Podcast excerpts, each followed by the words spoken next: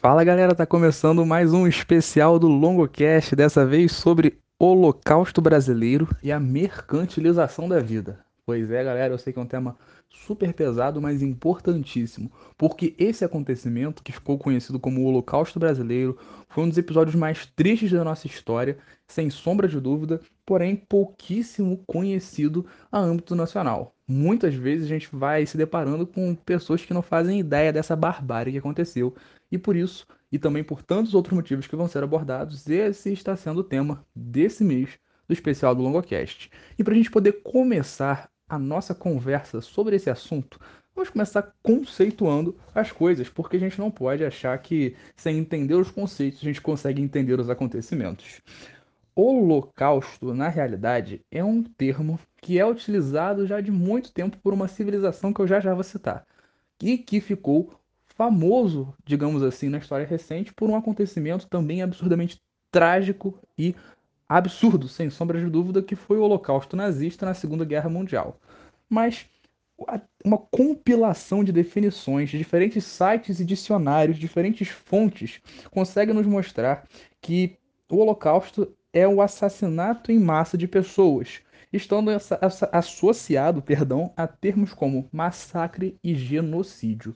E aí a gente entra numa questão bem pesada, que é o conceito do genocídio em si, que tem sido muito utilizado recentemente esse termo, e a gente vai perceber se esse termo é ou não o melhor para a gente usar recentemente. Vamos ter essa conversa, vamos muito numa boa chegar lá nessa solução. Eu sei que o tema é pesado, mas eu vou tentar fazer isso de uma maneira não tão difícil, né? Assim, a ex-secretária lá falando para a gente não carregar um cemitério nas costas, mas é difícil quando o cemitério está tendo acréscimos a cada dia. Bom, Segundo o dicionário de Oxford, genocídio seria o extermínio deliberado, parcial ou total de uma comunidade, grupo étnico, racional, racial, perdão, ou religioso. E que também vai ter outra definição que aborda que isso pode incluir outras formas de extermínio além do homicídio para aniquilar grupos humanos. Bom, isso já dá para a gente ter uma noção da barbárie, da gravidade desses dois termos e do quão específicos eles são. Eles se referem a homicídios em massa, a grupos e séries de assassinato, muitas vezes determinados ou influenciados por gostos políticos, por perseguições étnicas, questões raciais, etc. Como eu estava falando no início, agora a gente vai entender um pouco melhor o que deu fama ao termo Holocausto historicamente falando, que foi o Holocausto nazista. O que foi o famoso Holocausto nazista na Segunda Guerra Mundial? Tem podcast que aborda isso, mas, como é um especial, é importante a gente falar um pouco de tudo. Bom, esse holocausto aconteceu segunda, durante principalmente a Segunda Guerra Mundial, mas desde antes já estava acontecendo, vai trazer um pouco esse conceito do genocídio, porque o que foi feito contra a população judaica na Alemanha e territórios próximos vai sim incluir outros processos que vão além apenas da questão que seria relativa ao assassinato direto, privação, prisão em guetos ou posteriormente nos campos de concentração. O que foi feito pelos nazistas contra o povo judeu na Alemanha é, sem sombra de dúvida, um exemplo categórico do quão perverso pode ser o ser humano quando ele tem esses interesses de cometer barbáries e, enfim, provocar o mal. Acontece que ele foi provocado basicamente também por conta de um sentimento chamado antissemitismo, que era um ódio contra a população judaica. Esse ódio não era recente, era datado já de muito tempo, por motivos que iam dos religiosos e econômicos. Tinha-se a visão estereotipada de o povo que foi responsável pela morte de Cristo, era um sentimento até cristão bem contraditório, enfim, a hipocrisia. E ao mesmo tempo, sentimento econômico, porque era muito mais simples jogar a culpa dos problemas daquela nacionalidade, daquela região, num único grupo social, num único grupo étnico, perdão, que eram, no caso, os judeus. Se a Alemanha estava em crise, era porque os judeus estavam ocupando os postos de trabalho que deveriam ser dos alemães, os supostos arianos, e com esse discurso antissemita conseguiu ascender. É bom lembrar que o genocídio promovido pelos nazistas em território alemão não foi restrito a grupos étnicos, como no caso dos judeus.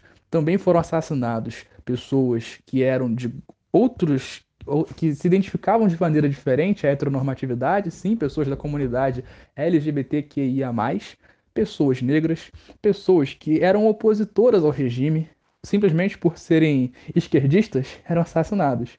Esse bagulho de metralhar, petralhada, não é de hoje que a gente vê esses discursos aí. Hitler já inovava com isso já há muitos anos atrás. Né? Enfim, acontece que esse podcast tem o nome Holocausto Brasileiro. E bom, pode soar um pouco estranho caso você nunca tenha ouvido falar do que foi o acontecimento histórico Holocausto Brasileiro. Então, vamos definir, aí você vai entender o porquê que eu falei do Holocausto nazista, que é o mais famoso historicamente falando. O Holocausto brasileiro né, foi o, como ficou conhecido o que aconteceu na realidade, né, como, ficou, como foi chamado historicamente o acontecimento né, que se prolongou durante bastante tempo no chamado Hospital Colônia, que fica na cidade de Barbacena, em Minas Gerais.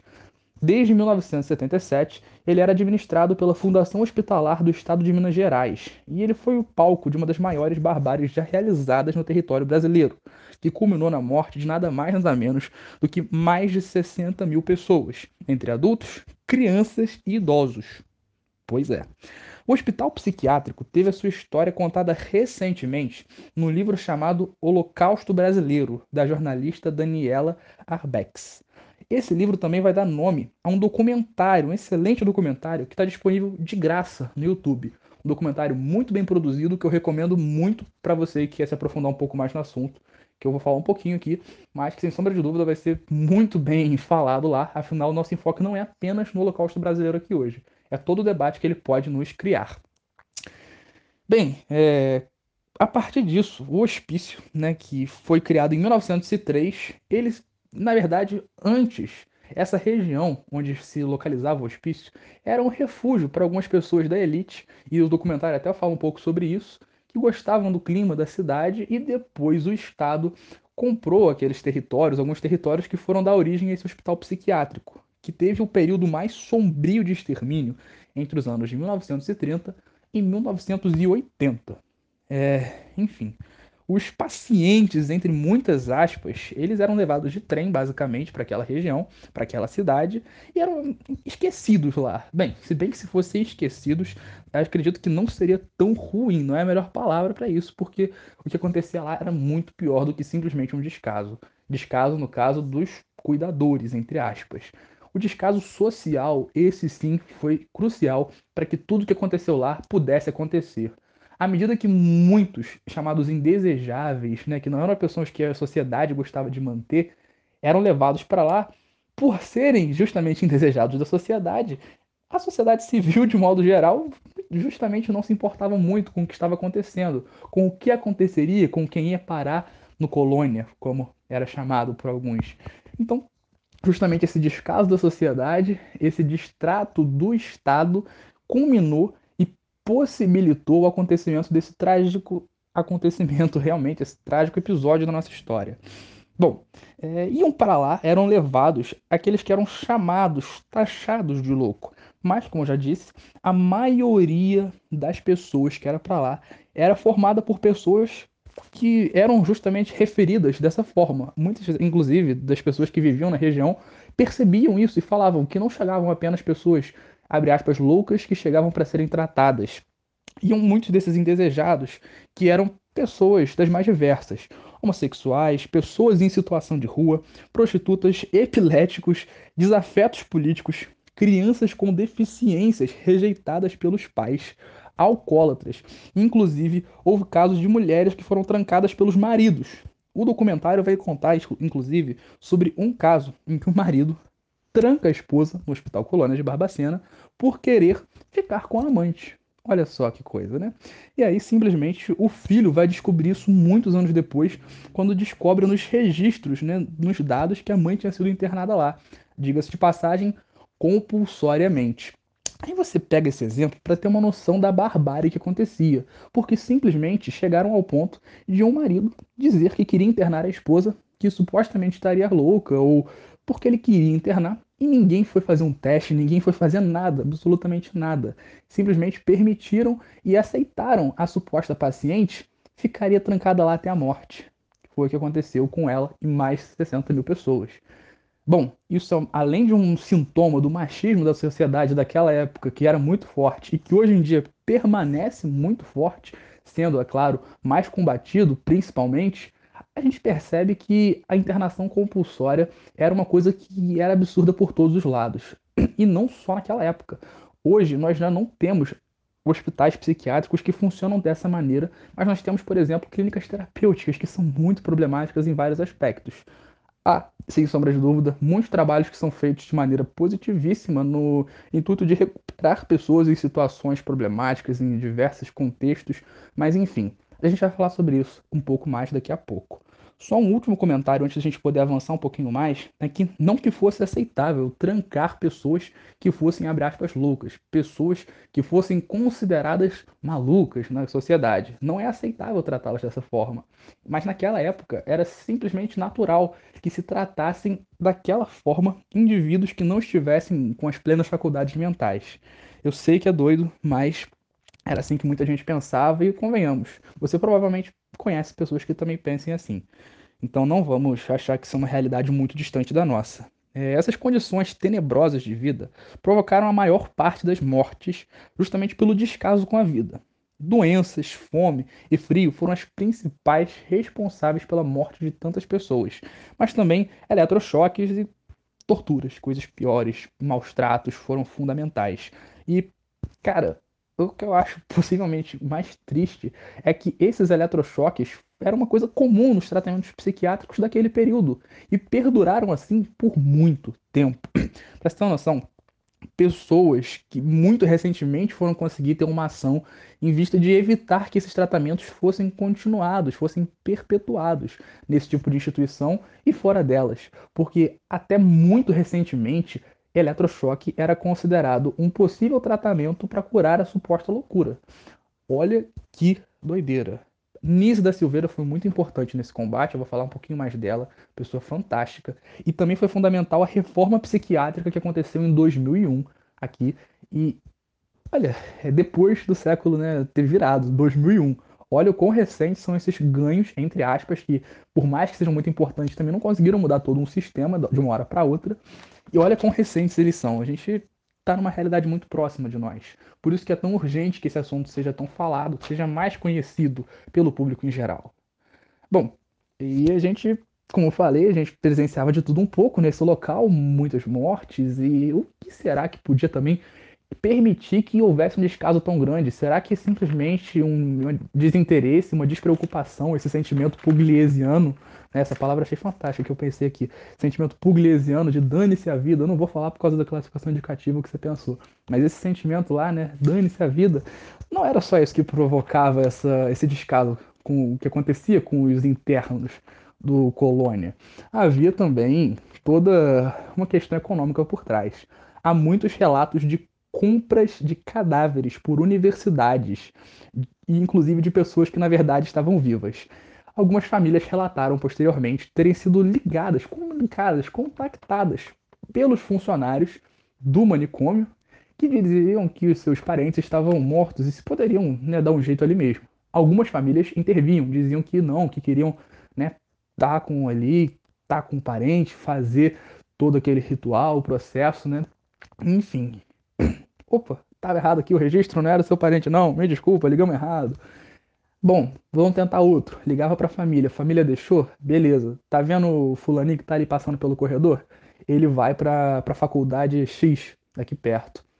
Exatamente. Você pode achar muito absurdo, eu também acho, mas isso acontecia com muita frequência, uma frequência nojenta a gente já imagina o que acontecia nesse processo. Se o cara estava vivo, se a moça estava viva e a universidade comprou o cadáver, o que, que você acha que o hospital vai fazer? Ah, vamos esperar algum tempinho, porque a gente daqui a pouco vai receber. Não, gente, pelo amor de Deus, não sejamos inocentes. É... São muitos, muitos absurdos que aconteceram lá dentro. É triste que a gente não tenha consciência do tamanho da barbárie que foi feita no nosso país há tão pouco tempo e tão perto de nós, temporal e espacialmente às vezes a gente não tem consciência do, do como nós somos capazes de cometer absurdos e crimes que a gente vê às vezes em outros lugares. Mas se bem que recentemente nós estamos sendo capazes de ver isso com muita facilidade. Isso é triste, mas depois a gente fala um pouquinho mais sobre esse ponto. Bom, nesses relatos né, assim, das famílias, a gente já consegue, você já consegue entender um pouco por que, que esse podcast também se chama mercantilização da vida. A comercialização dos corpos, o como que o, o econômico fazia e movimentava justamente um pouco dessa engrenagem de descaso, de desprezo com a vida, de falta de cuidado e de humanidade que havia no tratamento a essas pessoas. Muitas sim que demandavam cuidados específicos e outras que simplesmente eram indesejáveis à sociedade, tidas como loucas ou pelo menos tratadas como tal. É... E não que tratar essas pessoas dessa pessoas loucas fosse aceitável dessa forma. Ai, gente, é muito muito duro gravar esse podcast, sem sombra de dúvida. Mas enfim, é justamente por isso que eu botei agora uma outra referência, que eu acho importante a gente também não ficar só nesse ponto, para a gente poder também dar uma olhada em outras questões que sejam relativas a isso. Por isso separei aqui um livrinho que eu li essa semana, indicação né, da minha querida amiga Sara, que também está aqui no LongoCast com a gente. Sugeriu esse livro, que com certeza contribuiria para esse podcast, O Alienista. É um conto de Machado de Assis, que eu vou falar um pouquinho sobre. Está em domínio público para a internet, você consegue achar um PDF, é uma leitura tranquila, rapidinha, você faz ali 36 páginas. É, história fantástica, história fantástica, incrível. E se você nunca viu, é, cuidado com o spoiler, mas enfim, eu vou tentar não dar muitos spoilers. A questão central é que por que, que eu vou falar do chamado O Alienista, um conto que não tem às vezes muito, muito sentido se a gente ver de cara? Bom, Vamos entender. O Alienista foi justamente uma obra, um conto escrito por Machado de Assis, no contexto em que ele estava vivendo, em que havia, por parte da sociedade de modo geral, uma euforia cientificista. A ciência estava ocupando o lugar que outrora era da religião. Cultuava-se a ciência como a dona detentora da verdade máxima e absoluta, que conseguiria solucionar todos os problemas do mundo e explicar tudo que não é explicável. É, a galera estava um pouquinho emocionada.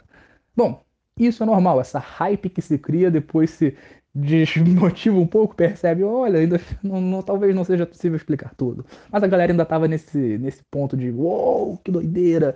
E o Machado de Assis, como gênio que sempre foi, ele falou, irmão, vamos dar, uma, vamos dar uma segurada, né? Ó, pega aí, pega essa bola, dá uma baixada aqui, pronto. E ele fez esse processo, escreveu esse conto brilhante, no qual ele conta a história né, de um homem chamado Simão Bacamarte, que era um médico conceituadíssimo, muito bem formado, que volta para sua cidade natal chamada Itaguaí e resolve fundar um manicômio, a chamada Casa Verde, na qual ele vai colocar os chamados loucos da cidade, as pessoas que poderiam apresentar algum distúrbio mental. E conforme vai passando a história, ninguém vai criticando ele, porque ele era um médico, ele tinha o diploma, ele era o rico, ele era importante, ele era imponente, e todo mundo vai aceitando numa boa né, quem que vai questionar o médico?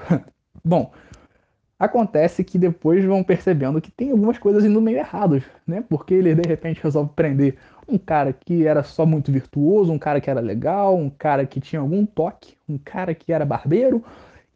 Quando vai ver, o cara que simplesmente gastou dinheiro mais do que devia estar sendo preso como louco e a galera foi vendo que estava tendo uns certos problemas. No final das contas, tem toda uma confusão, é maravilhosa a história, recomendo muito a leitura, mas por que, que eu estou falando sobre esse livro que pode não parecer ter muito sentido e, aliás, pode até estar sendo uma falta de respeito, pode estar soando dessa forma com o Holocausto brasileiro? Não é minha intenção de maneira alguma, muito pelo contrário. É justamente mostrar o como que às vezes a ciência vai ser usada para o mal, e como que essa, esse não questionamento de certas questões que são, sem sombra de dúvidas, antiéticas, pode levar à barbárie. A gente tem como exemplo clássico a chamada ciência nazista, aquela ciência forjada, mas que justificaria, a partir de argumentos falaciosos, uma suposta superioridade étnico-racial dos germânicos, que seriam os arianos, o povo puro, a raça perfeita e tal. Né? E o miscigenado brasileiro acho que faz parte deles, enfim. É, não existem, é claro, e igual o mito. Tudo história falsa, tudo fake news. Brincadeirinha sadia, tá ok? Enfim, o que acontece é que. Desculpa, eu não consigo me levar a sério às vezes, perdão. Espero que vocês levem porque o assunto é bem sério. Ai, ai. Essa questão dentro do Holocausto brasileiro é que muitos dos tratamentos psiquiátricos, como eu falei, trabalhavam com eletrochoques, tem a famosa lobotomia, que era simplesmente você fazer uma operação no encéfalo do indivíduo, no cérebro do indivíduo, para poder tentar supostamente corrigir os problemas, sendo que você estava violando completamente questões das mais fundamentais relativas à sua emocionalidade. Eu não vou aqui explicar a lobotomia em si, por ser um procedimento que eu acredito que vai demandar um tempo absurdo, eu não fiz pesquisas para tal, porque também não pretendia falar sobre isso como uma questão fundamental, porque vai perder muito tempo para falar. Mas a questão é que era mais um tratamento agressivo, invasivo e que violava a própria humanidade, o próprio íntimo do paciente, sabe? E você vai perceber que ao longo da história muito vai se fazer no sentido de tentar controlar os corpos e tentar estabelecer um padrão de normalidade, um padrão que mantém as pessoas dóceis. O Foucault vai falar muito sobre isso e eu acho fantástico. vou falar um pouquinho dele agora, um pouquinho depois, porque ao longo da história o Foucault vai perceber o como que as instituições disciplinares, né, o, as escolas, os conventos e até os manicômios vão todos ter esse mesmo propósito. As prisões vão ter principalmente esse objetivo de manter as pessoas dóceis. E essa essa forma de você controlar a sociedade também vai se modificando ao longo do tempo. Você tem inicialmente um controle meramente sobre o corpo e depois você vai ter um controle também sobre a alma.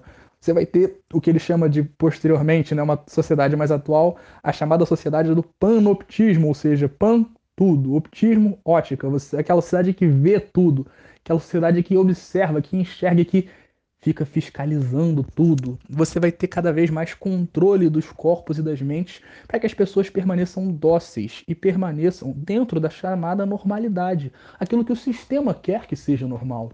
E o Foucault vai questionar bastante isso. E é interessante que nós pensemos o como que esse conceito do que foge ao normal, que foge à sociedade de controle, o livro de Foucault que eu recomendo aqui, deixa a recomendação, Vigiar e Punir. O que foge a esse chamado normal vai ser tido como louco e o que é tido como louco em vários momentos da história, por mais que difira em certos aspectos, vai ser tratado de forma a ser inferiorizado, a ser estigmatizado, e historicamente a gente vê que esses estigmas sobre a suposta loucura vão ser muitos e vão ser fundamentais para as maiores segregações dentro dos espaços da sociedade. Essa questão de ver a pessoa que tem alguma patologia mental como sendo uma pessoa perigosa, agressiva, é algo muito prejudicial para a própria sociedade. Porque ao invés de você tratar um indivíduo, ao invés de você buscar ajudar a pessoa, você só quer curar uma doença.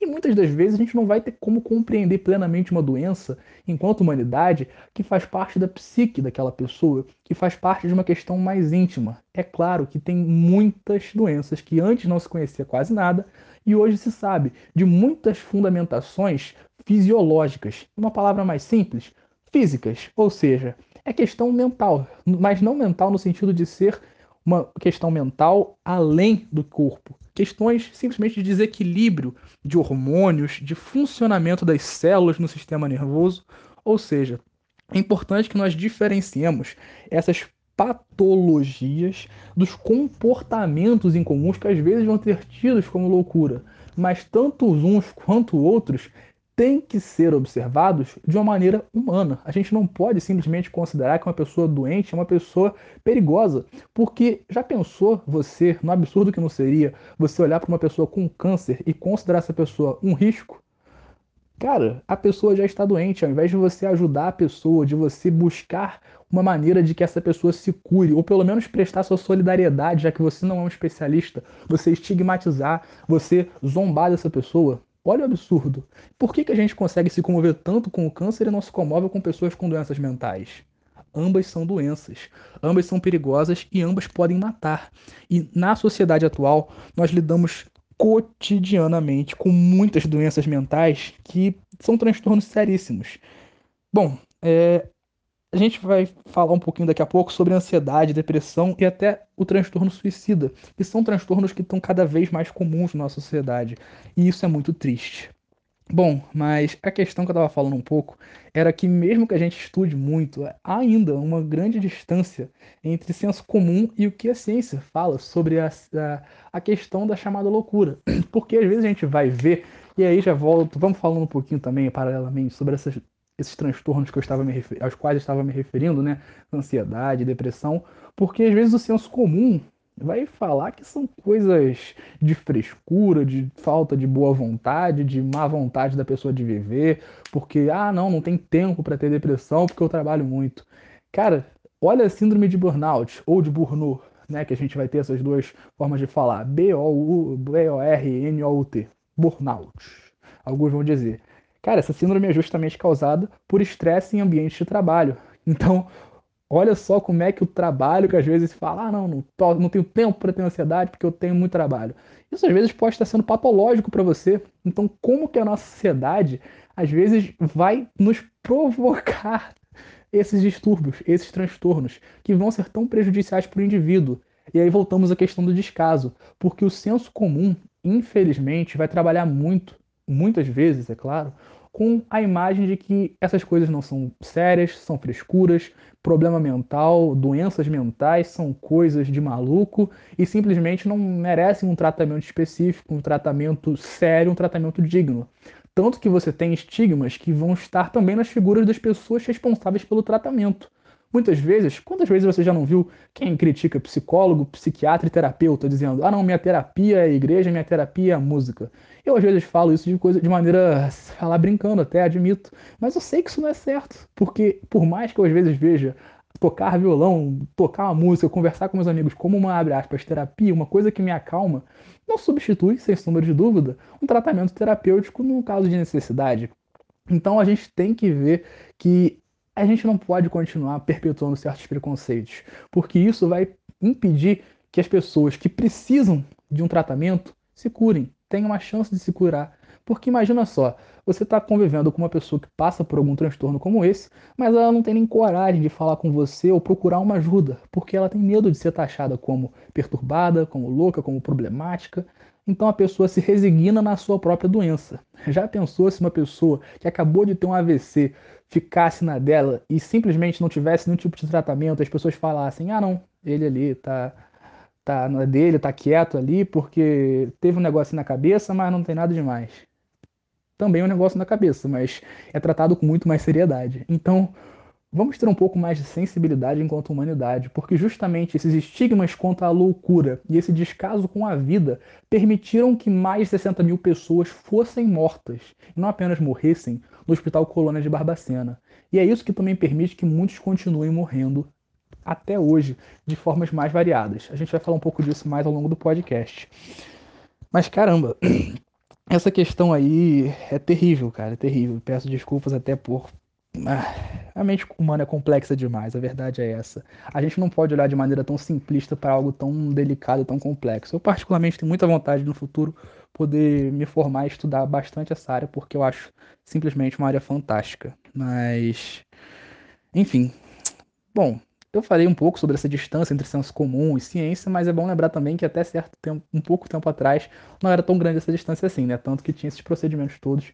Eu comentei um pouco sobre tratamentos absurdos para tentar curar pessoas que tinham transtornos que poderiam ser curados de maneira mais humana, ou mesmo que não curados, tratados. Eu gosto muito de um personagem, né, um personagem famosíssimo, uma personagem famosíssima, que é o tal do Pat Adams. Esse cara, que foi um dos fundadores dos Doutores da Alegria, que é um cara que me inspira muito em relação a vários aspectos, é um cara fantástico que, se você procurar, tem em alguns lugares um filme que conta da vida dele, homônimo, obviamente, se também se chama Pat Adams, né? É, e é com Robin Williams, é um filme fantástico e vai falar muito sobre isso, né? É, a beleza de você não às vezes saber que muitas vezes não é possível que você cure certas coisas, que você cure a doença, mas tratar a pessoa, tratar o indivíduo. Eu acho que é por isso que eu tenho pensado muito em fazer medicina, a verdade é essa. Desculpa aí, pronto, falei.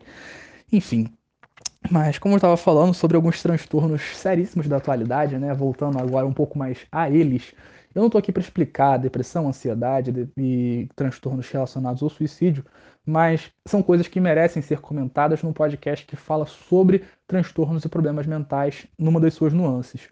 Porque muitas vezes, como eu disse, vão ser tratadas como questões inferiores questões que não merecem a devida atenção, sendo que hoje em dia acometem muita gente, muita gente, principalmente na sociedade brasileira, mas no mundo como um todo a gente vive uma era digital e que com essa pandemia está ampliando ainda mais essa distância que as pessoas já vinham tomando cada vez mais umas das outras. Então, o ser humano foi um ser feito, digamos assim, para o convívio. A gente percebe que os nichos ecológicos, entrando um pouquinho na biologia, o bom de ser interdisciplinar é que eu posso fazer isso. A gente vê que os nichos ecológicos de cada espécie têm a sua especificidade, obviamente. E na espécie humana, a gente percebe que uma das características centrais do nicho é o agrupamento. Tanto que a gente fala dos primeiros agrupamentos humanos, primeiras sociedades, os primeiros grupos populacionais. A gente não fala do primeiro indivíduo que foi para um lugar e simplesmente botou uma estaca de madeira e falou, é meu. Não, a gente fala de agrupamentos humanos. É claro que sempre com aspectos de dominação, até que a gente vai falar um pouquinho melhor depois. Mas esses aspectos sobre a humanidade viver em coletivo são fundamentais. Agora, mais do que viver em coletivo, a gente, e a gente está perdendo muito disso recentemente com essa era digital que está, infelizmente, por mais que aproxime muito as pessoas que estão distantes, também provoca muito afastamento quando elas têm alguma chance de estar próximas, o que recentemente tem sido bem restrito. A gente não pode esquecer que isso vinha acontecendo até pouco tempo atrás. Então, quando isso tudo passar, também é bom que a gente tenha isso em mente. Aproveitar as oportunidades de estar, de ser e de não depender apenas de algo que às vezes vai estar afastando a gente uns dos outros. Aproveitar é, essa humanidade que é a nossa, com o respeito, com a tolerância, com esses sentimentos que nos humanizam e que não nos permitem fazer esses tipos de coisas que foram feitas tantas vezes e continuam sendo feitas. E principalmente aceitar enquanto sociedade que esses absurdos sejam perpetuados porque talvez tão ruim quanto saber que aconteceu um genocídio, né, que assim pode ser chamado, um holocausto no hospital Colônia, em Barbacena, é saber que as pessoas muitas vezes não se importariam se acontecesse algo parecido hoje de novo com certos grupos de gente.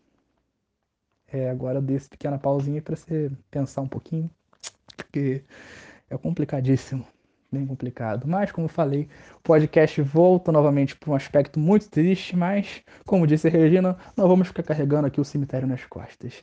Tem que ser leve, tem que ser leve. Então vamos dar uma leveza aqui, falar um pouquinho sobre sociologia, mas ainda dentro desse aspecto.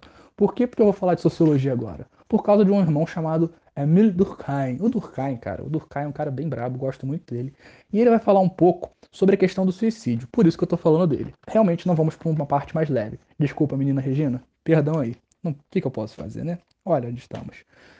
O Durkheim vai enxergar o suicídio, que ele vai analisar, como um fato social. Fato social longo, o que, que é isso? Bom, Durkheim vai falar do fato social, tem podcast sobre isso, mas enfim, seria algo externo, geral e coercitivo. Como assim? O fato social, que o Durkheim analisa como fazendo parte da sociedade de modo geral, é uma espécie de imposição que a sociedade faz ao indivíduo.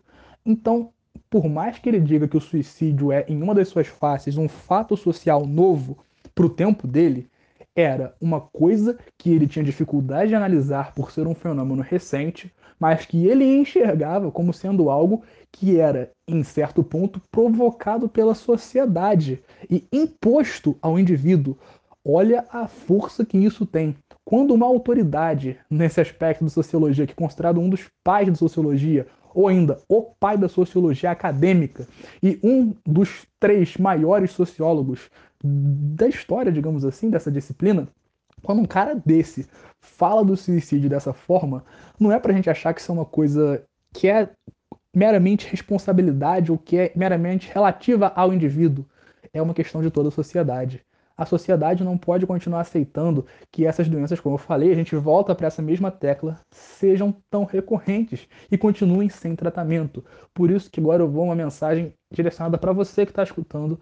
Se você tem é, depressão ou se você conhece alguém que apresenta algum dos sintomas, afastamento ou ainda falas específicas, se você puder depois pesquisar um pouco sobre isso, se você conhece alguém que está passando por algo parecido, não deixa de prestar ajuda, porque é algo seríssimo e pode levar a consequências trágicas. Não só pode, mas já está levando a consequências trágicas, porque a pessoa não apenas pode vir a morrer em vida de modo geral, mas ela pode simplesmente ir perdendo o gosto pela vida, e isso é algo simplesmente muito triste. Então, se você conhece alguém que está passando por uma situação como essa, busque ajudar de alguma forma, nem que seja apoiando e principalmente apoiando a buscar ajuda, porque é necessário um apoio profissional. Como eu falei, muitas vezes o nosso senso comum vai nos impedir de tomar as decisões certas, e muita gente estudou muito para poder buscar ajudar essas pessoas da maneira correta. Então, se você conhece alguém que está passando por uma situação assim, dá um suporte. E se você que está ouvindo esse podcast está com alguma situação como essa e não tem a quem buscar ajuda, faz um contato aí com nós do Longocast que a gente dá um suporte no como for possível, buscando ajudar de alguma forma ou ainda ajudar num aconselhamento, encontrando algum profissional que possa te ajudar. Se você estiver passando por uma coisa dessa, conte com a gente. Bom, agora saindo um pouco desse momento mais emotivo e pesado de novo que voltamos, vamos falar um pouquinho de Freud? Vamos falar um pouquinho de Freud. Porque eu estava falando agora há pouco sobre a mente humana ser algo muito complexo e muito profundo. E o Freud foi um dos caras mais brilhantes no início desses estudos. Ele é considerado o pai da psicanálise, porque ele simplesmente foi um dos precursores do estudo do chamado inconsciente. Inconsciente é uma espécie de área do nossa cabeça que vai estar além da consciência. É uma coisa que a gente não sabe às vezes que está lá, mas que está influenciando muito quem nós somos. Isso pode se expressar na maneira de sonhos ou ainda pode nos influenciar a tomar decisões que às vezes a gente simplesmente toma. Por exemplo, é, Nil, você quer a pílula da direita ou da esquerda? Você tem duas opções. Antes de falar quais são as suas opções, o cara já vai e pega uma. Ué, irmão, por que, que você pegou essa daí? Também não sei. Ah, às vezes você teve uma pequena influência de alguma coisa no seu passado, alguma coisa que você não pensou, mas que te influenciou do, do seu passado a pegar aquela pílula tirando o exemplo da Matrix, o exemplo bobo que eu dei aqui, se tiver um psicólogo, ele com certeza vai estar tá falando, ai, que nervoso, que conceito bobo que ele está falando. Eu sei que não é conceituação, conce, conceituação correta do inconsciente, mas é só para dar um exemplo mais tranquilo da gente pegar. Porque, cara, é uma coisa muito complexa. Eu tentei até pesquisar um pouco sobre o Jung, que foi quase um filho pro Freud, o cara foi muito próximo, tretaram depois, foram lá no SBT no caso de família, mas não deu jeito. Depois o Ratinho fez o DNA, não era pai, foi uma tristeza. Mas enfim, esse cara também pesquisou muito nessa área. Mas por que eu estou falando do Freud? Para a gente também pensar um pouco, dentro dessa complexidade da mente humana, das muitas coisas que vão além da física, né? além do que é físico. Na filosofia a gente conceitou isso como a metafísica, né? o que vai além da física. Então, só para a gente também ter um pouco desse cuidado, porque às vezes a gente tenta entender a mente humana, como eu, eu mesmo falei agora há pouco com vocês aqui, com você aqui, que eu tenho vontade de estudar, entender mais da mente humana, mas a gente também tem que ter consciência que, enquanto humanos, nós somos limitados e falhos. Então, buscar compreender a plenitude do funcionamento de algo tão profundo e complexo e tão além, muitas vezes, da própria física, que é a mente, é algo até diria surreal. E falando de surrealismo, eu acho que é muito bacana a gente pensar nesse movimento artístico homônimo, chamado surrealismo, que eu particularmente sou apaixonado. Se você não conhece, depois pesquisa no Google, se você tiver uma oportunidade, surrealismo. Cara, é algo fantástico. Por, quê? Por que, que esse movimento é fantástico? Ah, Longo, você não gosta de arte engajada? Eu amo. Amo modernismo, Amo condoreirismo, terceira geração romântica, sou apaixonado por Machado de Assis, Castro Alves, mas o surrealismo me atrai muito pela maneira como eles fazem arte. Eu já devo ter comentado em algum podcast que o meu pintor favorito estrangeiro é, sem sombra de dúvida, um tal de René Magritte, um belga, que, na minha opinião, é fantástico pelo aspecto filosófico e do aspecto reflexivo que está por trás das obras dele. Porque ele e o Dali, né, você deve conhecer provavelmente Salvador Dali, é um cara do bigodinho, sabe, do relógio escorrendo ali no negócio. Então, a persistência da memória, essa obra dele, é possível que você conheça. Se não conhece, depois pesquisa. Persistência da memória, Salvador Dali. Você vai entender o que é o surrealismo. São obras que trabalham muito com o que vai além da lógica e do real, e o como que o inconsciente, a mente humana é capaz de projetar às vezes imagens que podem não fazer o menor sentido e podem ser tidas às vezes como loucura. Mas às vezes, até que ponto que a gente considera como sanidade é o melhor? Porque como eu falei, a nossa humanidade, a nossa sociedade tende a buscar impor padrões, sejam padrões de estética, padrões físicos ou padrões de comportamento. E se a pessoa foge desses padrões, ela é louca? Bom, ela pode não ser louca patologicamente falando, mas para a sociedade ela pode ser tida como louca por ter comportamentos incomuns. E muitas vezes a gente vai ter, principalmente no passado, mas hoje em dia a gente já não tem tanto isso, mas ainda tem um pouco, que essa expansão dos estigmas aos supostos loucos a pessoas simplesmente diferentes. E dentro desse aspecto de loucura, mente e arte, vem a famosa e a brilhante e a mulher que eu amo de paixão, meu coração aqui para você, Nise da Silveira, né? Falando em arte, como não falar dela? Tem também, antes de falar um pouquinho da Nise, um cara muito bacana que eu acho importantíssimo fomentar, que é o tal do Cruz e Souza e o simbolismo, que é outro movimento que eu acho incrível. O Cruz de Souza é um poeta brasileiro, um dos maiores poetas que nós já tivemos, internacionalmente reconhecido. Nacionalmente ele não é tão conhecido porque o movimento dele, o simbolismo, foi estigmatizado pra caramba também por questões raciais, sim, ele sofreu bastante preconceito ao longo da carreira dele, por isso que ele não teve tantas oportunidades também. Foi né, um fator influenciador do não sucesso do simbolismo no Brasil, mesmo que as obras, as obras poéticas dele tenham uma capacidade, uma qualidade absurda, fantástica. E esse cara, nas obras, com as palavras, ele fazia o que esse, essa galera que eu falei, o Magritte, Magritte e o Salvador Dali faziam com os pincéis.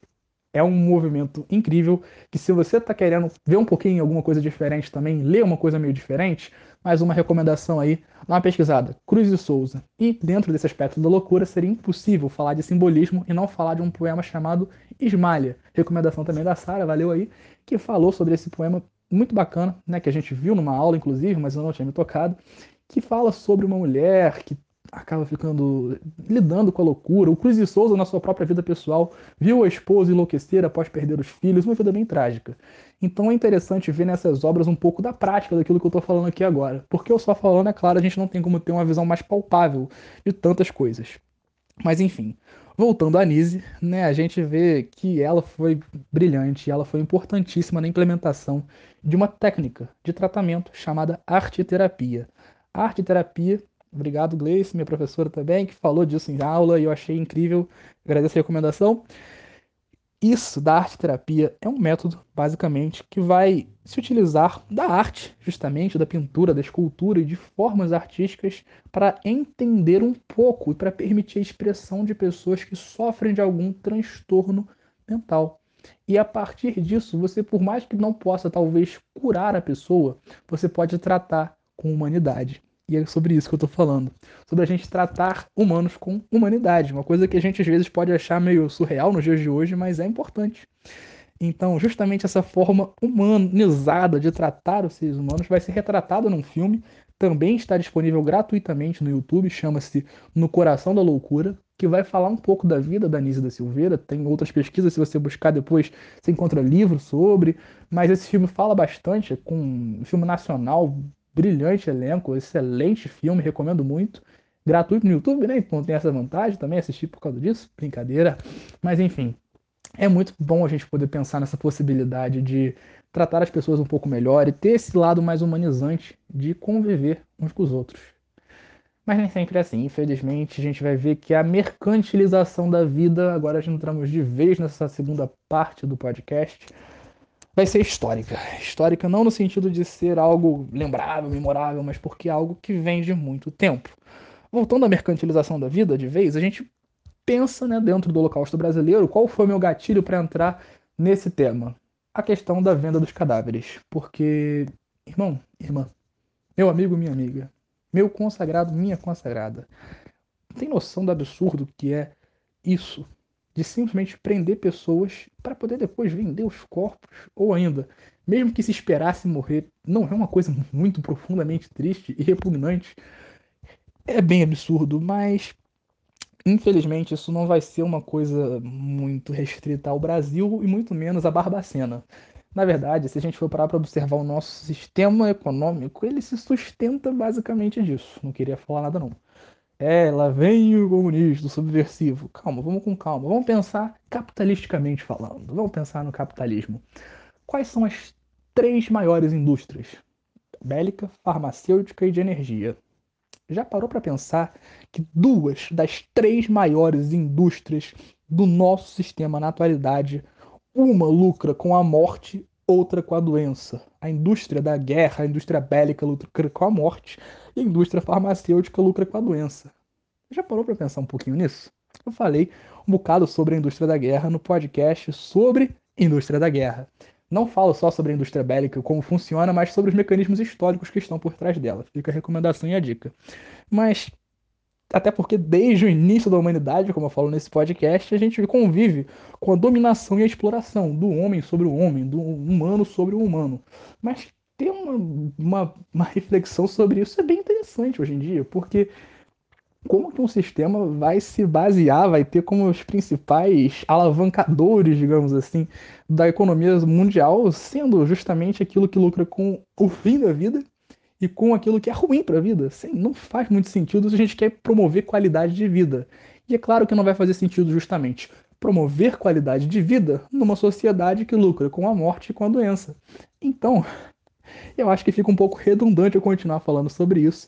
Acho que já ficou um pouco óbvio, mas é importante a gente repetir isso porque muitas vezes isso não vai fazer parte do nosso cotidiano. Até porque não seria muito interessante para eles que fizesse. Afinal, se a rede redonda, né, a rede globalista, soubesse disso, que deixasse a gente saber disso com tanta facilidade, talvez a gente não tivesse tão acomodado na nossa vida. Bom, parei, parei com as piadas, tá, gente? A rede plana aí tem nada a ver comigo não, nem falei nomes para evitar processos. A rede do menino não santo também tem bastante coisa, né? A gente acha que é tudo concorrente, mas tudo, infelizmente, é parte do mesmo pacote, alguns piores que outros.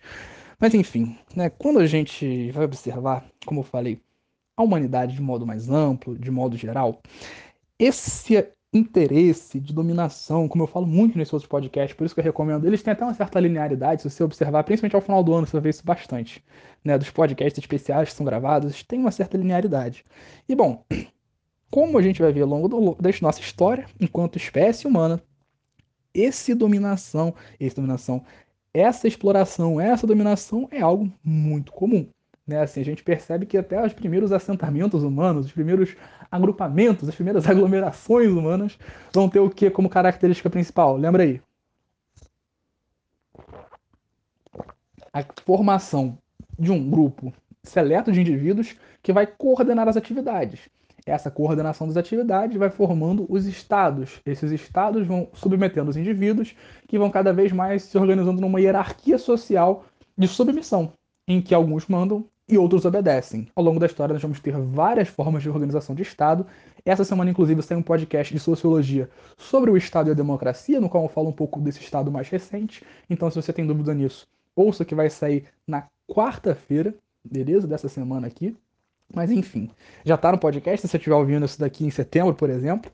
Mas enfim, quando a gente pensa no capitalismo que a gente vive hoje em dia, isso só modificou-se. Né? Como eu falei, isso é uma coisa histórica, mas que vai permanecendo e vai mudando de forma ao longo do tempo.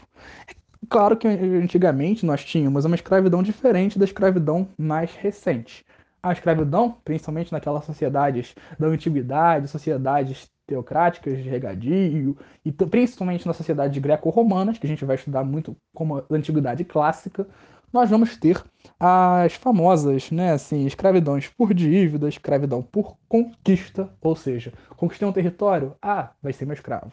Tá me devendo 10 pontos, não me pagou, ah, vai ser escravo, não tem juros, é escravo, ah, ah.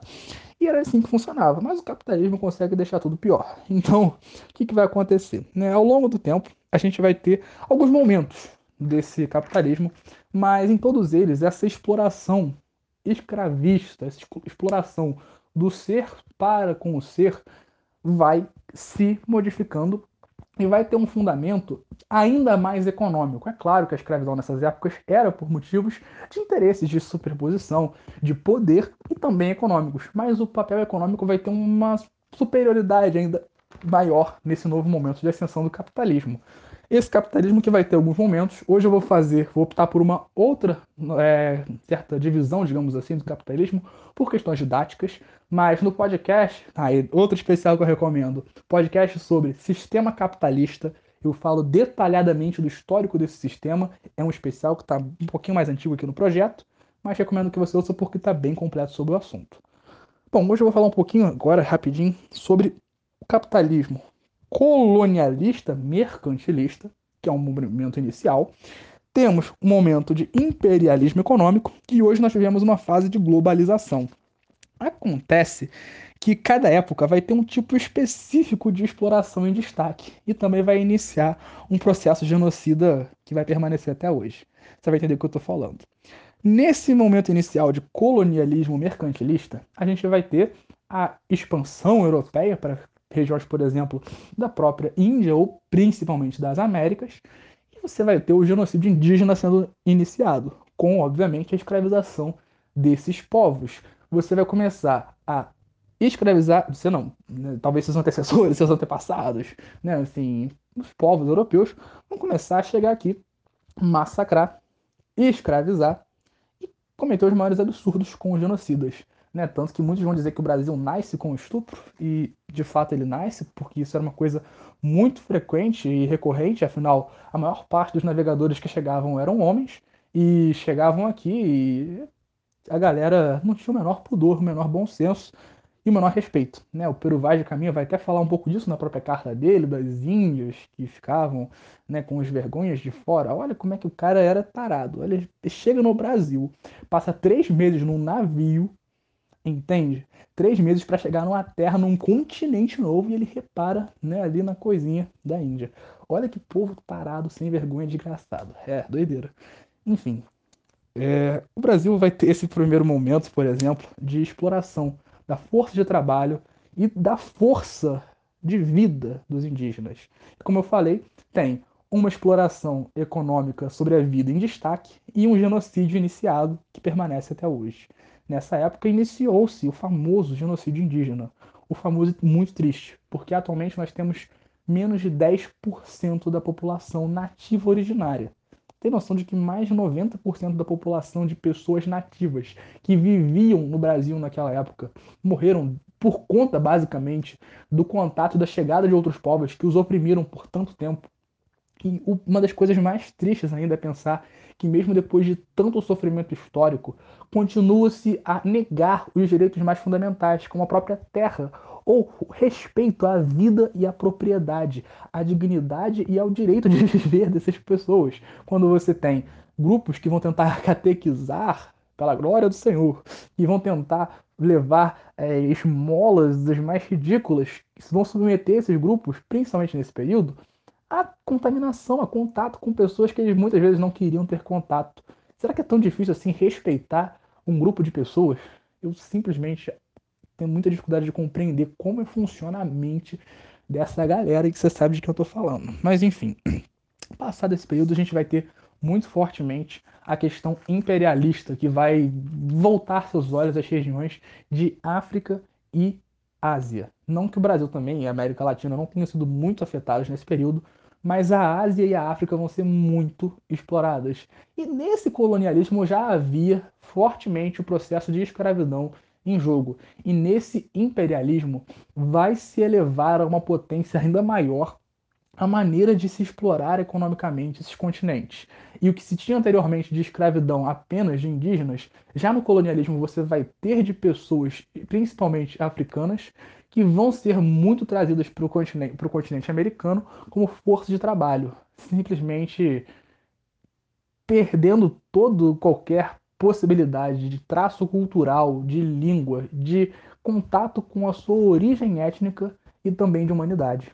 A humanidade era negada a essas pessoas, porque negando a humanidade, eles viam como uma, força, uma facilidade maior de você manter a pessoa como escrava. Se a pessoa não tem cultura, se a pessoa não tem origem, se, as pessoas, se a pessoa não tem família, porque muitas vezes eles iam às tribos e assassinavam as famílias das pessoas que eles estavam escravizando, a pessoa não tem propósito. Se a pessoa não tem propósito, para que, que a pessoa vai lutar? Para fugir? Para quê? Se a pessoa não tem um motivo para continuar viva, ela vai trabalhar para você. Então, mantém-se esse, esse escravismo, essa busca de dominação do indivíduo, agora também indivíduos, principalmente pessoas pretas, pessoas negras. Eu não uso especificamente uma nomenclatura porque já falei com algumas pessoas diferentes, só justificando, mas enfim. Você vai ter essa ação de domínio sobre o corpo de uma forma um pouco mais voltada a outro grupo étnico. grupo étnico é uma questão delicada, eu sei, é uma questão de raça, entre aspas, mas enfim, a gente vai perceber que nesse momento questões raciais vão ser uma motivação muito forte para essa dominação e para essa exploração econômica. Então, você vai manter, claro, a exploração e principalmente o genocídio indígena, iniciando ainda um chamado genocídio que hoje em dia vai ser muito debatido, inclusive em comunidades internacionais, como o genocídio da juventude negra, que acontece e é inegável, porque a cada 23 minutos uma pessoa negra é morta no Brasil. E se você não acha que isso é um processo genocida, bom, não é nem uma questão de você não ser de exatas. Isso é uma questão de você não ser humano. Humano, né? Enfim. Porque. Enfim. Bom, vamos continuar. Né, que a gente chega né, no podcast, chegando a uma certa reta final, que é ao momento atual de globalização. né, um momento mais de capitalismo comercial, que a gente às vezes vai ter na nomenclatura clássica, que vai atualmente ser um momento de globalização, que você vai ter as mais diversas formas de exploração econômica. Não que nessas épocas anteriores, entenda-me bem, não que nessas épocas você não tivesse exploração de qualquer pessoa que estivesse um pouquinho abaixo da pirâmide social. Isso acontecia muito fortemente. Olha a Revolução Francesa, a força do chamado Terceiro Estado, que era basicamente de pessoas submetidas, pessoas escravizadas, entre aspas, não oficialmente, mas pessoas que estavam sendo exploradas economicamente. Agora, no Brasil principalmente, que é o nosso enfoque aqui nesse podcast, você vai ter esses momentos sendo mais cruciais, sendo mais notórios enquanto parte do nosso país. E hoje nós vivemos um momento histórico muito delicado em que nós temos uma manutenção, né, com algumas modificações desses processos de exploração que afetam toda a pirâmide social está abaixo daquele 1%, aquele 1% vagabundo desgraçado. Eu não estou falando de ninguém, eu estou falando aí citando o nosso gênio Wesley Safadão, gênio da música brasileira.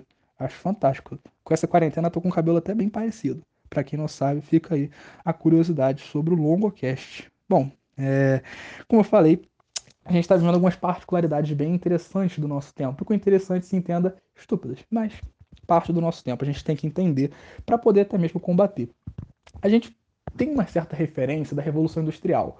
Porque naquela época da Revolução Industrial a gente tinha a mecanização sendo algo muito forte. E até o ludismo, né, aquele movimento do Ned Lud, de quebra de máquinas, vai entrar em jogo, vai entrar em alta. É um movimento contra a mecanização. E hoje em dia a gente tem até alguns pequenos grupos que vão ser muito contrários a essas questões tecnológicas de transgênicos. E a gente tem que ter muito cuidado com a vida. Sem sombra de dúvida, coisas que podem levar a risco à saúde, o famoso 5G, que gera tanta polêmica, transgênicos, não vou falar muito sobre esse aspecto agora. Mas a questão é que, gostando ou não, isso já faz parte da nossa sociedade. Bom, se o nosso governo não briga nem mais as indústrias a colocarem aquele Tzinho que não servia de absolutamente nada, nada na, na coisinha, na sacolinha do salgadinho, que dirá agora né, que não tem nem mais isso para a gente se proteger dos chamados transgênicos. Então, infelizmente, isso é parte da nossa realidade e é bem complexo a gente conseguir combater certas coisas. A gente vai perceber que tanto o meio urbano quanto o meio rural vão ser muito afetados por isso. O meio rural, então, é, a mecanização vai ser causa expressiva da perda de qualquer possibilidade, até de subsistência para muitas pessoas. Pessoas que às vezes conseguiam um trabalho mesmo que em péssimas condições, mas pelo menos às vezes ainda conseguiam ter um trabalho para poder sustentar, sustentar a própria família, vão perder qualquer chance disso com a mecanização. A gente vai ter uma grande quantidade de retirantes, principalmente no século passado e até hoje, essa mecanização tirando muitos postos de trabalho, isso é muito complicado. Acontece que isso não é o único problema de uma sociedade com suposto desenvolvimento, pelo menos tecnológico, que vai estar associado mais ainda à internet. A questão que eu queria puxar agora é a legislativa, porque nessa época da Revolução Industrial você não tinha legislações específicas que protegessem os trabalhadores. E com muito custo a gente foi conseguindo isso ao longo da nossa história. A gente vai ter lá no governo do Vargas o cara que vai querer ser chamado de paternalista, o pai dos pobres. A gente sabe que se não fosse o povo pressionando, se não fosse a necessidade que o povo impunha de botar direito, também não, não teria nenhum ganho, não teria uma benesse. Então, a gente sempre conquistou as coisas com muito suor e muita luta. E hoje em dia a gente tem essa precarização das leis trabalhistas muito em jogo. A gente tem cada vez mais perdas de direitos e cada vez profissões conseguem driblar a formalidade. A informalidade cresce a cada dia no Brasil e no mundo. Com as questões de aplicativos, por exemplo, você pode até ver aqui na capa do podcast o porquê da referência dos aplicativos aqui embaixo, porque isso é parte de um processo muito amplo de precarização das condições de trabalho, que vão nos aproximar muito mais da galera do século XVIII do que a galera do século passado, que pelo menos ainda tinha algum direito trabalhista. É possível que o, os seus filhos, eu até os meus filhos, não tenham muito no que se ancorar legalmente falando. Não é um pouco desesperador pensar nisso? E a gente tem que combater, obviamente. Se você quer que seu filho tenha uma condição de direito, se você quer ter um direito, talvez uma aposentadoria, há uma possibilidade de um seguro-desemprego, há uma possibilidade de não ser mandado embora com um acidente de trabalho, ou ainda ter uma carteira assinada, mesmo sendo entregador ou algo do tipo, cara, isso é uma questão que vai demandar um esforço coletivo, um esforço por parte da sociedade. A gente não pode continuar achando que certas mudanças que vão vir aí por conta das tecnologias vão ser necessariamente boas. Como eu falei, a internet tem seus lados positivos, até porque as técnicas em si não são ruins. O que torna as técnicas péssimas são os usos que se fazem delas. Então temos que ter muita atenção e cuidado com como a internet, como essas novas tecnologias advindas dessa chamada quarta revolução industrial. Tem podcast sobre isso, se quer saber, pode pesquisar lá. Envolve internet, inteligência artificial. Que, que essas tecnologias vão estar causando de impacto na vida real, na vida do povo, no Brasil real e não apenas no oficial, como falava muito saudoso Ariano Suassuna. Então, temos que pensar muito nisso. E é basicamente a partir dessa retirada de direitos, você vai cada vez mais criando um controle novamente, não que tenha se deixado de existir por algum momento, mas vai recrudescendo cada vez mais o controle dos patrões, das empresas e tal, sobre o próprio indivíduo. E a gente chega categoricamente e novamente na mercantilização da vida, que ao longo da história, pelos processos escravistas, mercantiliza-se o humano. Oficialmente, ele torna-se literalmente mercadoria. Mas quando não há uma escravidão oficial, isso torna-se talvez ainda pior em certos aspectos, porque você torna essa exploração extrema do indivíduo em algo velado, em algo que se esconde à vista de todos, em plena sociedade. E você vai ter cada vez mais indivíduos trabalhando cada vez mais para enriquecer cada vez mais pessoas que já têm muito, enquanto vão se matar de trabalhar a vida inteira numa suposta promessa de serem empresários de si e que terem, terem condições de se sustentar com o próprio esforço, o próprio trabalho, sendo os próprios patrões em aplicativos, ou ainda sendo grandes funcionários numa certa empresa que muitas vezes não está nem aí para eles como aconteceu recentemente, e eu achei muito triste e infelizmente é propício, né, para a gente entender exemplificadamente o que, que eu estou falando aqui, de uma rede de supermercados que simplesmente prefere esconder um cadáver dentro do próprio estabelecimento, porque o cara, mesmo sendo funcionário, atrapalharia as vendas. Se isso não é mercantilizar a vida, se isso não é descaso com o ser humano que trabalhava ali, eu não sei o que, que, o que, que é. Se você não acha que isso é absurdo, revoltante e que muito mais do que algo isolado é parte de todo um mecanismo de mercantilização da vida, cara, é porque provavelmente você não está olhando da maneira que devia. Porque, como eu falei, por trás de todo o ato tem uma intenção que muitas vezes nem a gente sabe. E aquilo foi muito simbólico. Botar um guarda-sol para esconder um corpo dentro de uma loja, à vista de todos, é literalmente o que eu estou falando. Esconder a precarização a pessoa que vai se matar de trabalhar, que vai trabalhar literalmente até a morte, e nem na própria morte vai ter a dignidade reconhecida enquanto pessoa humana, que vai chegar à morte e vai ser tratada como se fosse uma sujeira que se esconde debaixo do tapete para depois que o estabelecimento fecha, ser jogado na lata de lixo. Isso é o que a nossa sociedade faz com a vida, com o corpo, com o ser. E não é uma coisa de hoje. Isso é uma coisa que já vem de muito tempo, mas que hoje atinge níveis assustadoramente mais intensos e que a gente tem que combater de todas as formas possíveis. E a gente, dentro dessa sociedade disciplinar, como falou bastante Foucault, a gente está sendo constantemente comprimido num, num aspecto de sanidade dócil, que é justamente o que o sistema prega. E a gente vai se deparar cada vez mais, e voltamos à questão da loucura, com uma sociedade que prega uma sanidade que vai se afastar de tudo que pode ser tido como subversivo, que vai jogar à esquerda do espectro político tudo que difira dessa, desse grupo, né? e que vai considerar perturbado, esquerdista ou maluco tudo que pense racionalmente. Se questiona, é maluco. Se questiona, é perturbado, é. Enfim. Muitos nomes temos para isso. Né? Não tem humor em Cuba, né? enfim. A gente tem muitos nomes para isso, né? Mas a questão é que o ser vai sendo cada vez mais objetificado e a vida mercantilizada. Quando eu falo de mercantilização da vida, me refiro a esse tratamento de objeto mercantil, ou seja, comercializável que a vida passa a ter. Não apenas como escravo, mas como um trabalhador, formal ou informal como um cara ou uma mulher que vai simplesmente trabalhar por toda a sua vida para gerar lucro para um patrão que não está nem aí para ele e que vai esconder na primeira oportunidade o corpo debaixo de um guarda-sol. Não é nem tapar o sol com a peneira, é com um guarda-sol. Olha, gente, que, que pessoas pensantes.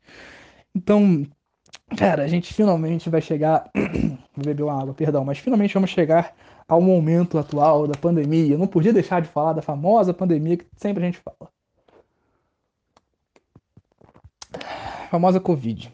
No dia de gravação desse podcast, o Brasil já tinha ultrapassado a marca de 113 mil mortos. E não vamos parar por aqui. É uma coisa tristíssima, porque simplesmente a gente, além de estar perdendo tantas e tantas vidas, que cada vez somam-se novos rostos de pessoas que muitas vezes a gente conhece, que a gente às vezes ama, parece que muita gente já não liga mais. A mercantilização da vida gera também esse descaso. Porque se a vida é um objeto, e objetos são descartáveis, o Bauman fala muito disso, da sociedade é líquida, tudo é líquido, nada é feito para durar, nem as relações são, e nem a vida. Então, puglielize-se, dane-se a vida. Não ligue para o outro. De que diferença faz? Não sou eu que estou, não sou eu que estou morrendo, não sou eu que estou parando de respirar, não sou eu que estou dizendo adeus a um ente querido. E mesmo que fosse, é um ente querido, não sou eu. Esse individualismo, essa objetificação da vida é provavelmente uma das coisas mais tristes da atualidade. O ato de não ligar, o descaso de indiferença com o outro, é sem sombra de dúvida uma das maiores epidemias da humanidade. E que como a gente pôde perceber ao longo de todo esse podcast, não é de hoje, não é desse caso, com a, esse descaso com a vida, não é um, uma coisa do nosso tempo e nem local. Essa situação não é uma especificidade do Brasil, mas uma coisa muito maior e que a gente está sendo um representante muito forte desse pensamento tenebroso. E como evitar que esse holocausto brasileiro continue se perpetuando? Como evitar que essa mercantilização da vida continue a levar tantas pessoas e tantas pessoas em vida sendo descartadas, sendo objetificadas, sendo desconsideradas enquanto humanos. Bom, tem muitas formas, mas eu queria destacar duas que eu acho que são as mais importantes: mobilização e empatia. Um ativista estadunidense chamado Stokely Carmichael, né, que foi um famoso Pantera Negra, ele falou bastante sobre o aspecto da mobilização, porque a mobilização é muito importante para a sociedade, mas mais do que isso, é necessário organização.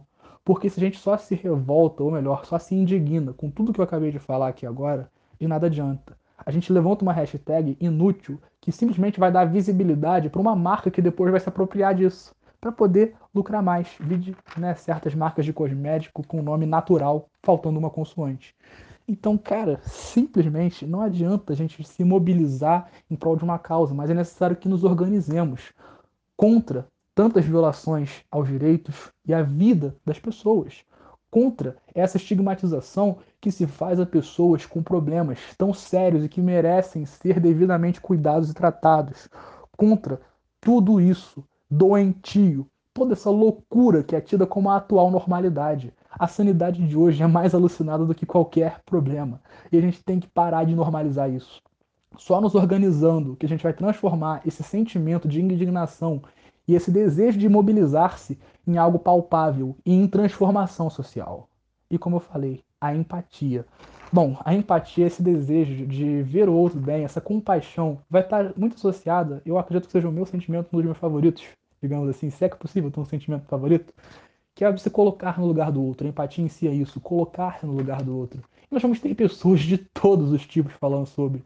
Algumas das pessoas que eu mais admiro, uma por questões religiosas e outra por questões humanas, Jesus, eu sou católico, e Gandhi, né? Eu sou humano, e Gandhi também. E apesar de que não parece, o cara é fantástico. E eles vão falar muito sobre essa empatia, sobre esse pacifismo e sobre a maneira como a gente não pode simplesmente considerar que o outro é menos Somos todos humanos, somos todos irmãos, e a gente não pode simplesmente deixar que outras pessoas morram só porque elas são menos que a gente. E quando eu falo que a pandemia está também participando, às vezes, de um processo genocida, que muitas pessoas vão dizer que é um genocídio, é só você olhar para os dados estatísticos. Quem são as pessoas que mais morrem devido à pandemia no Brasil? Dá uma pesquisada sobre isso. Você vai encontrar o dado de que são pessoas principalmente negras, homens de periferia. E se isso não é uma perpetuação do genocídio da população negra, que já vem acontecendo há muitos séculos, é porque você não enxergou ainda. Então, vamos nos mais do que mobilizar, nos organizar em prol de uma mudança, em prol de um apoio. Porque movimentos como o Black Lives Matter, que aconteceram recentemente, não podem ficar restritos a uma hashtag, um fundo preto no Instagram. Pessoas como eu, com pele branca, não podem se contentar simplesmente em fazer uma coisa como essa em rede social e acharem que está tudo certo, tá paga a dívida histórica. Não. É, é nosso papel apoiar essa luta antirracista, que é uma luta de toda a sociedade.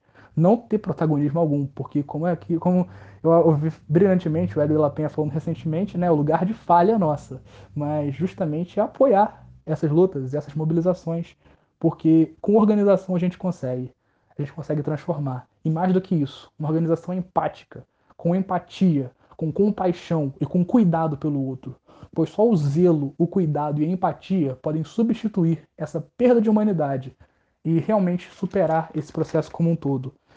Então, só unidos e agindo por um bem coletivo, nós vamos poder realmente ser uma civilização, uma civilização humana, uma civilização humana com humanidade.